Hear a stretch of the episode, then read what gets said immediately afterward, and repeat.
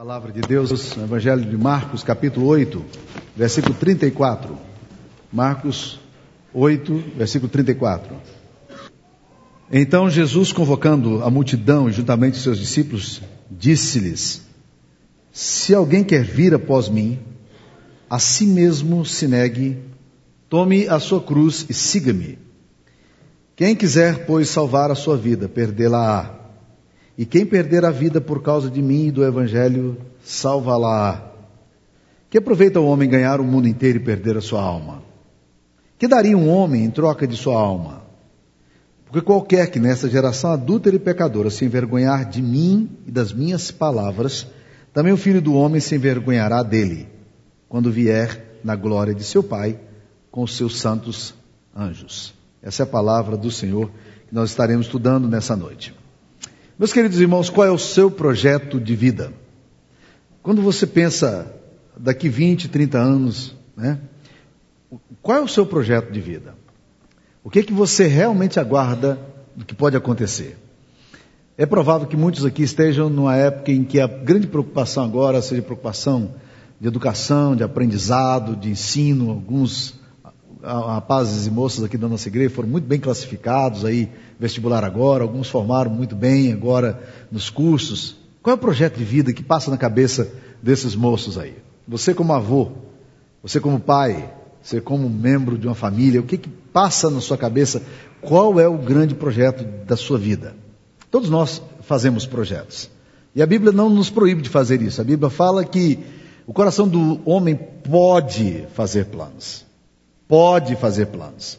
Mas a resposta certa dos lábios vem do Senhor. Portanto, nossos planos, a gente até costuma brincar lá em casa, Sara e eu, dizendo que, que os nossos planos, de vez em quando, Deus resolve avacalhar todos. E você faz um plano para a sua vida e Deus eh, mostra uma direção completamente diferente e a história muda. Mas qual é o projeto de vida? Seja qual for o seu projeto de vida, o maior projeto da sua vida é seguir a Jesus. Esse é o maior e mais fascinante caminho que você pode ter na sua vida. Seguir a Cristo. É esse o convite que Jesus Cristo está nos fazendo exatamente aqui nesse texto. E para segui-lo, para se tornar um discípulo dele, Jesus coloca três condições que nós queremos estudar hoje. A primeira condição é que nós precisamos negar a nós mesmos. A segunda condição é que a gente tome a nossa cruz. E a terceira condição é que a gente o siga. Que ele seja de fato aquele que nós vamos estar acompanhando e dizendo nós vamos por aqui porque o mestre está andando por aqui. Três exigências do discipulado. Presta atenção que Jesus não está falando de membresia de igreja. Muitas pessoas se tornam membros de igreja e a, ah, cumprem religiosamente seus ritos, ano após ano, vem na igreja, participa da comunidade, se envolve, assume até liderança. Mas o convite de Jesus aqui não é para membresia de igreja. Porque o convite dele não é para você se tornar um religioso. E alguém já disse até que muitas pessoas se tornam religiosos o suficiente para nunca se tornarem discípulos de Cristo, nunca seguirem Jesus. O convite de Jesus aqui é: se alguém quiser vir após mim, negue-se a si mesmo, tome sua cruz e siga-me. É discipulado. É alguém que está querendo ser discípulo de Cristo. Agora é interessante que Jesus começa esse convite com uma condicional. Não é muito raro no discurso de Jesus ele começar as suas palavras com condicionais. Porque nesse texto aqui ele fala, ele fala exatamente sobre isso. Se alguém, porque Jesus sabe, por mais estranho que possa parecer, que há muitas pessoas que realmente não querem seguir a Jesus. Há muitas pessoas religiosas que realmente não querem seguir a Jesus. De um tempo para cá eu tenho pensado numa coisa na minha própria vida. Por exemplo, começar a ler a Bíblia dizendo assim, pegar textos, principalmente dos mandamentos de Jesus, e dizer assim: qual é o mandamento de Cristo que eu tenho dificuldade para seguir?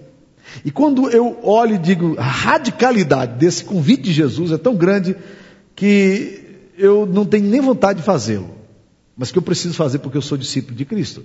Talvez a gente precise começar a ler a Bíblia não nos textos preferenciais, mas, mas nos textos que não são os preferenciais. Para começar a ouvir aquilo que implica em ser, de fato, um discípulo de Cristo.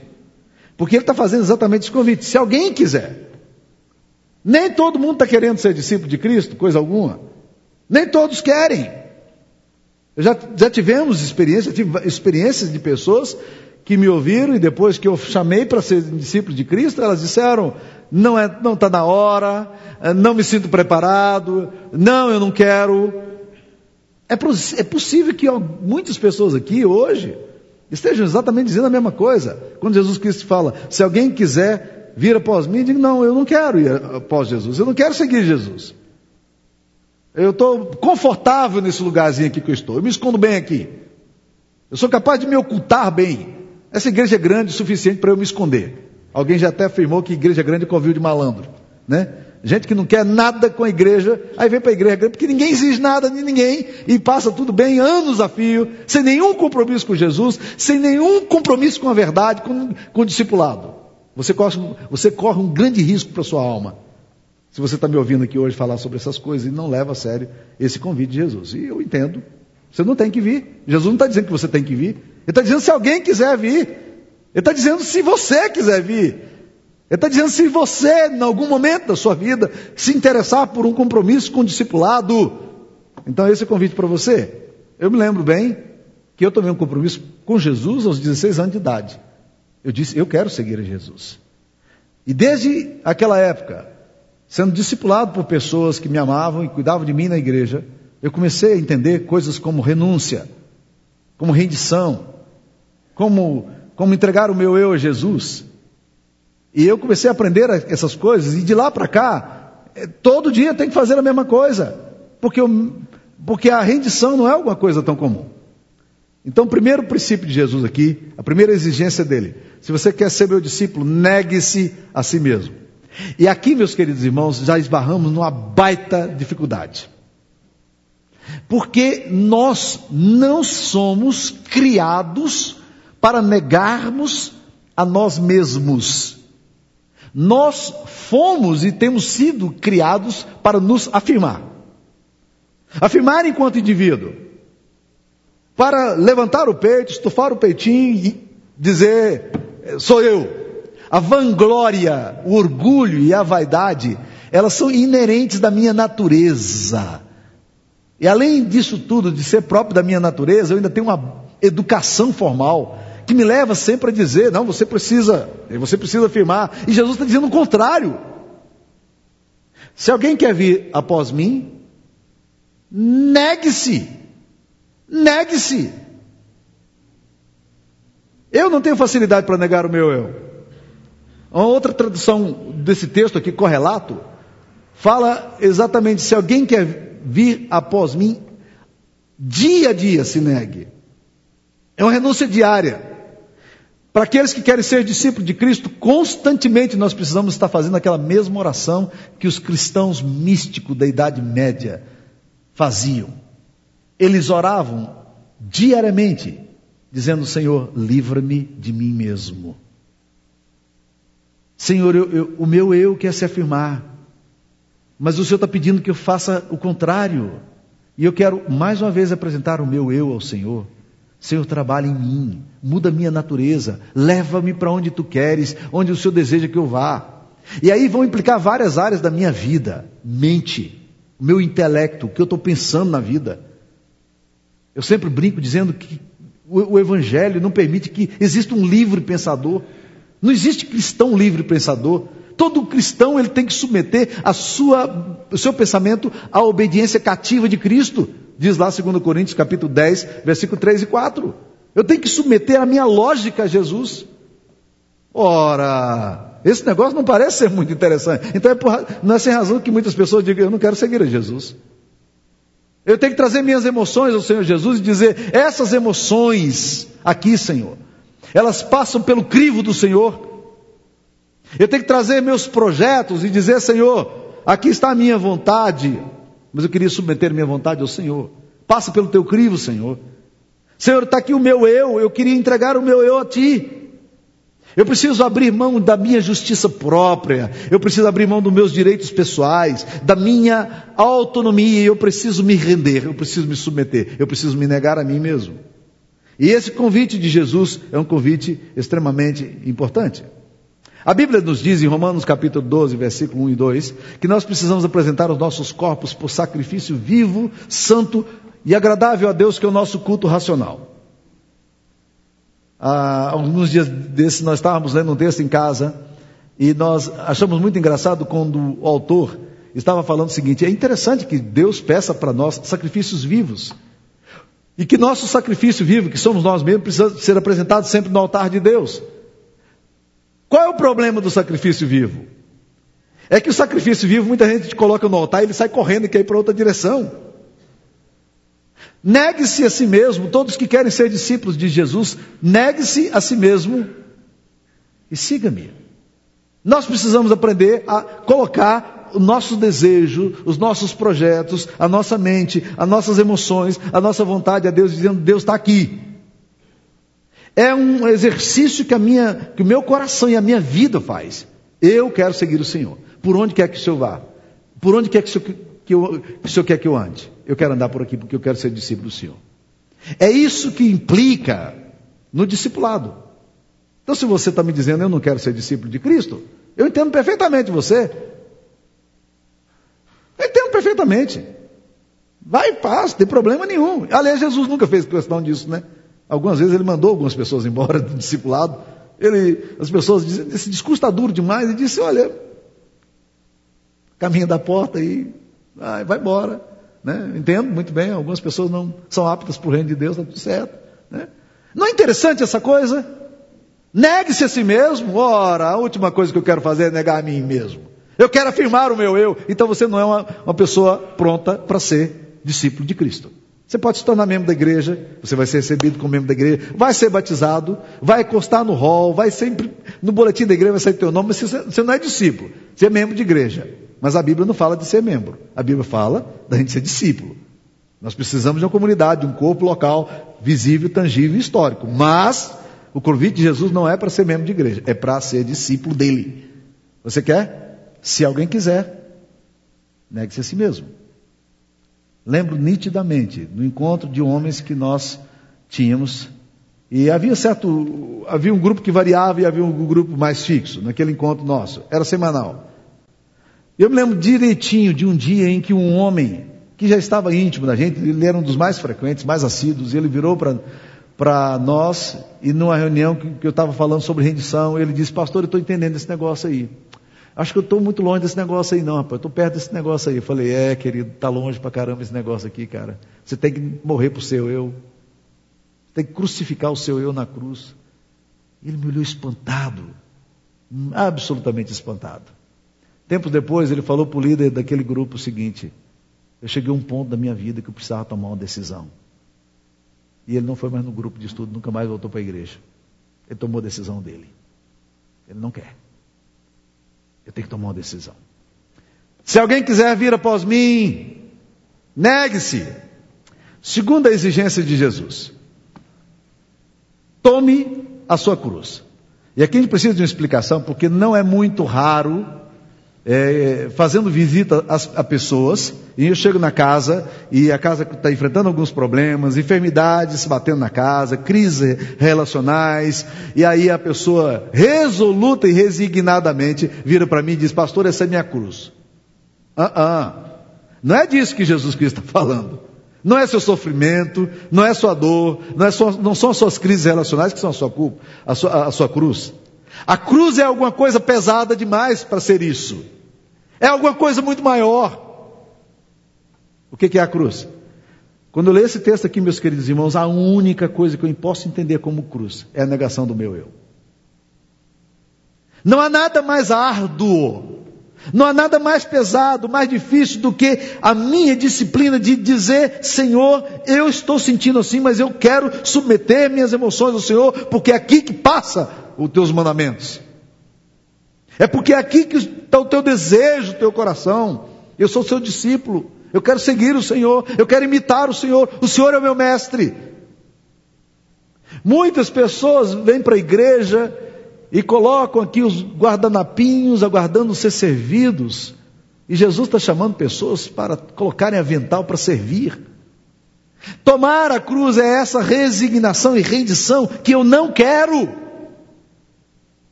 Eu não estou interessado nisso. Não há problema, meu querido irmão, se você pensa assim. Você está tomando a sua decisão. Você não quer ser discípulo de Cristo, está tudo certo. Jesus está falando se alguém quiser. Ele não está te obrigando a ser. Ele está dizendo se alguém quiser, é condicional. Você quer?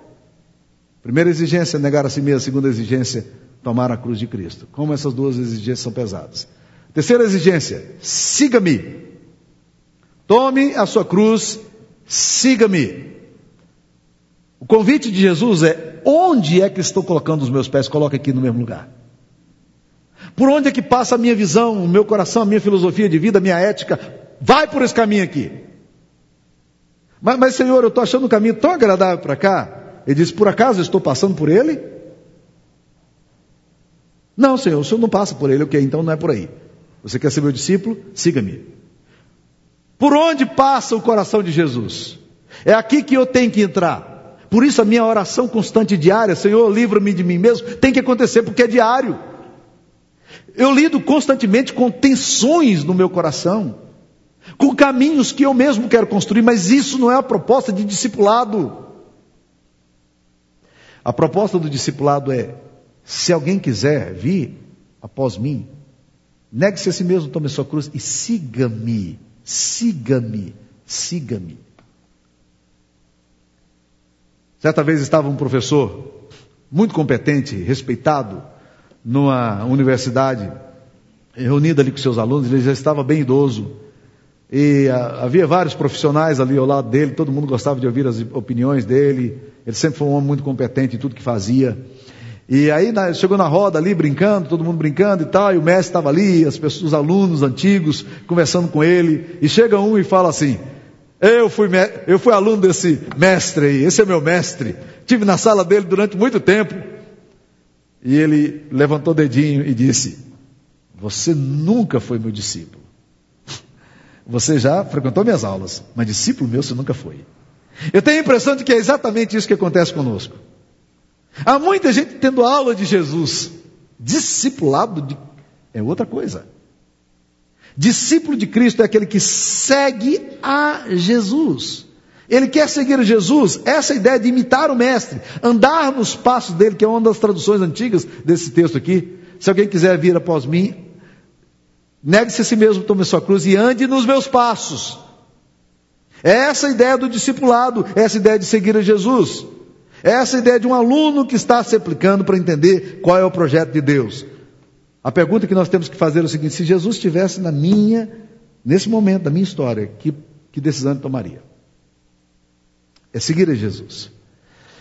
Eu venho de uma viagem muito agradável, uma viagem de férias, passei nove dias fora, e um tempo muito agradável com meu filho.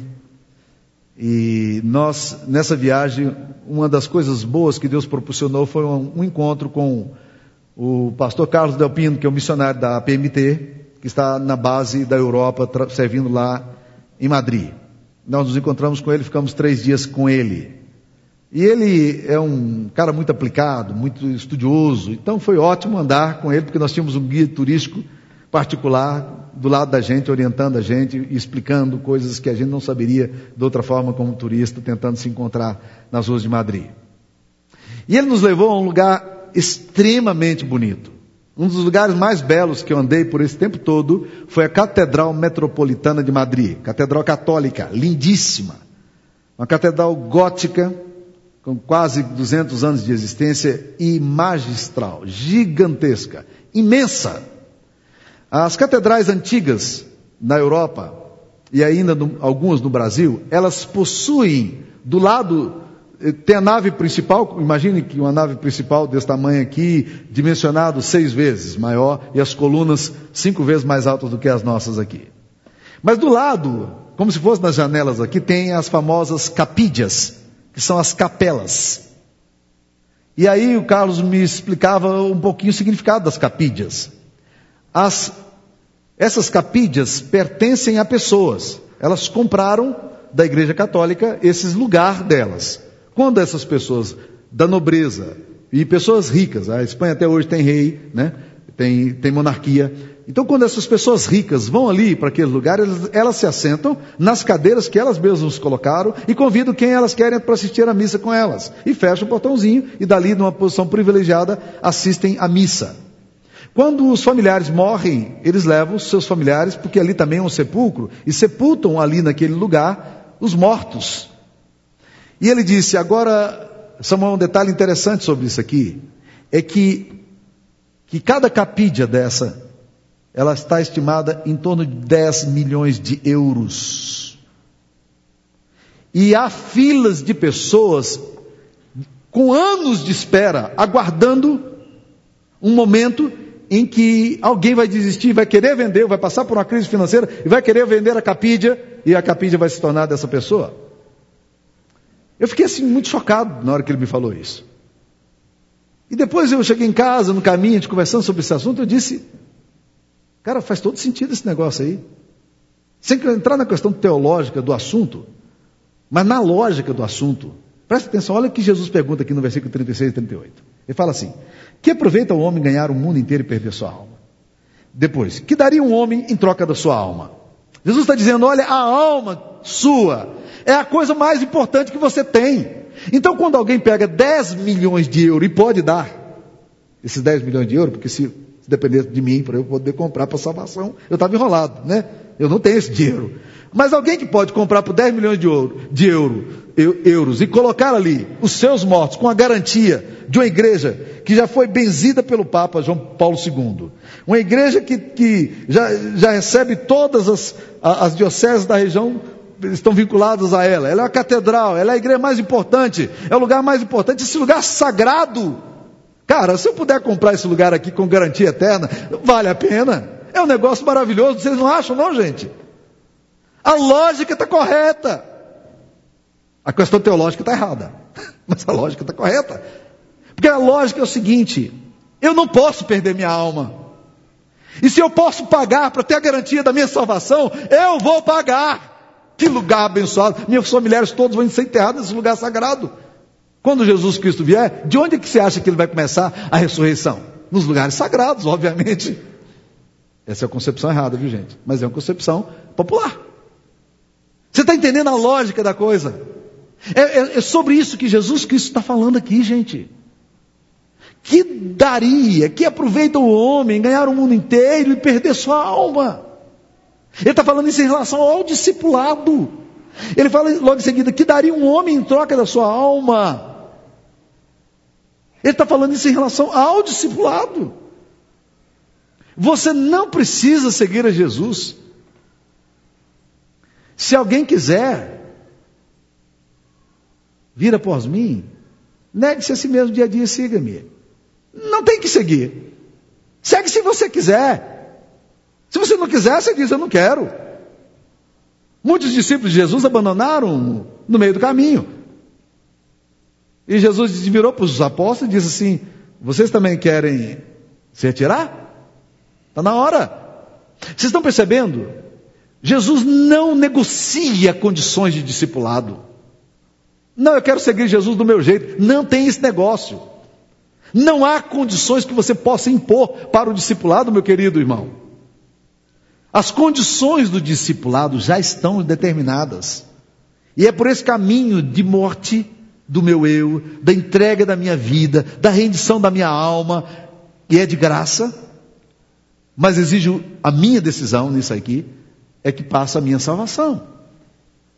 Mas esse negócio das capídias espanholas, eu estou até pensando, se eu ganhar na loteria, que eu não jogo, se eu ganhar na loteria, a minha alma é muito importante, eu não posso brincar com ela. Eu não posso brincar com minha alma. Que aproveita o homem ganhar o mundo inteiro e perder sua alma? Eu não posso brincar com minha alma. Aos 16 anos de idade eu tomei uma decisão. Eu quero ser discípulo de Cristo. Dia a dia, eu luto com a minha natureza terrena. Dia a dia, hora a hora. E cada vez que a minha natureza terrena quer determinar a minha relação com Jesus, eu me lembro. Ele já deu as condições. E elas não são negociáveis. Se alguém quiser vir após mim, negue-se a si mesmo dia a dia. Tome a sua cruz e siga-me. Você quer? Você quer? Aqui nessa igreja, nesse templo, muitos anos atrás, aconteceu uma cena marcante. Há um senhor da nossa igreja que não tem vindo mais à igreja por questão de saúde, senhor Josias, dona auxiliadora, gente muito querida, não tem vindo mais por questão de saúde. Mas o senhor Josias, ele veio para cá transferido das, do interior de Minas Gerais para trabalhar como gerente das lojas Buri. É, só conhece loja Buri aqui quem, quem já viveu um pouquinho, né? Loja Buri nem existe mais. Né? E ele veio para trabalhar aqui, chegou aqui, não conhecia ninguém, não era casado, estava aqui. E ele trabalhava na Nossa Senhora da Badia, nessa rua de cima aqui, e via as coisas acontecendo aqui nessa igreja, ficava doido para vir para cá, mas ninguém convidava ele para vir. Ninguém. Ele disse que pegava intencionalmente o tamborete dele, colocava na porta da casa dele e disse: Alguém vai me chamar para ir para aquela igreja. Ele ouvia os corais, achava tão bonitos os hinos. Ele queria vir para cá. Mas ninguém chamava ele. Então eu não posso ir naquela igreja porque ninguém me chama. Um dia ele veio aqui, porque uma irmã passou lá na porta da casa dele, a dona Doroteia, como sempre, e disse: Você não quer ir para a igreja? E ele disse que estava prontinho, era só convidar, ele largava o banquinho lá dentro e bop, veio correndo com ela, quero, vem para cá. Chegou aqui, o pastor estava convidando as pessoas para entregar suas vidas de Jesus, se render a Jesus. E ele perguntou: quem aqui quer aceitar Jesus essa noite? Quem quer entregar sua vida a Jesus? Aí ele ficou espantado, era a primeira vez que ele vinha na igreja, nunca tinha visto esse convite.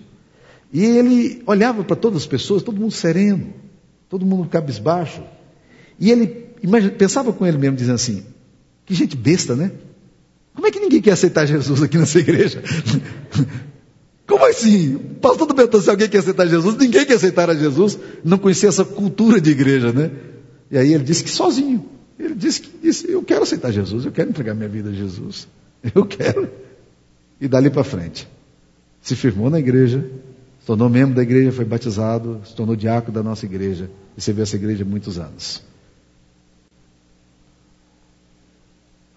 Alguém aqui quer servir a Jesus? Nessas condições que discipulado que Jesus impõe? Siga-me. Negue-se a si mesmo, tome sua cruz e siga-me. Curva a sua cabeça, eu quero que você ore. Eu quero que você ore. Eu quero que você coloque seu projeto de vida nas mãos de Jesus.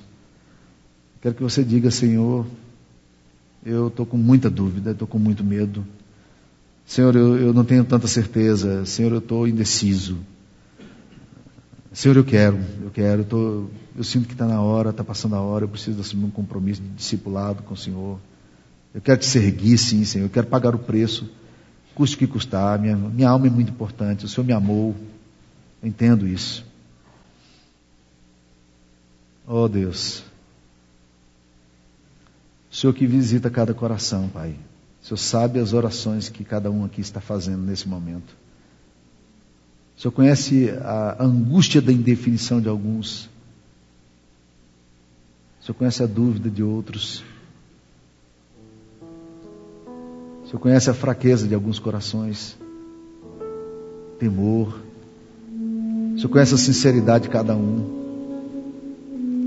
O Senhor conhece, a Deus, o temor de alguns que hoje que estão tomando decisões sérias mas que estão fazendo com, com compromisso mesmo. É sério o que estão fazendo. Ó oh Deus, em nome de Jesus.